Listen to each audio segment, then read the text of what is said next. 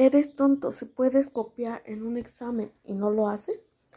Copiar no es un método para superar el examen, es decir, el fin no justifica los medios, por lo que la finalidad de aprobar no prevalece ante el hecho de copiar. Aprobar copiando es una decepción para el alumno, pero también lo será para el profesor, los padres y además personas que han confiado en él.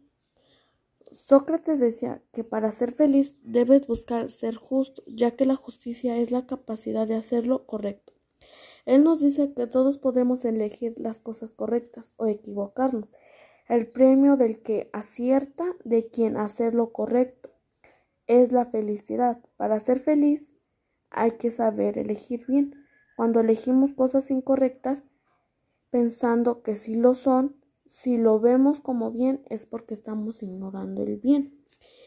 ¿Eres tonto si puedes copiar en un examen y no lo haces? Pues, en mi opinión, yo creo que no. ¿En qué filosofía o autor basas tu respuesta? En ninguna.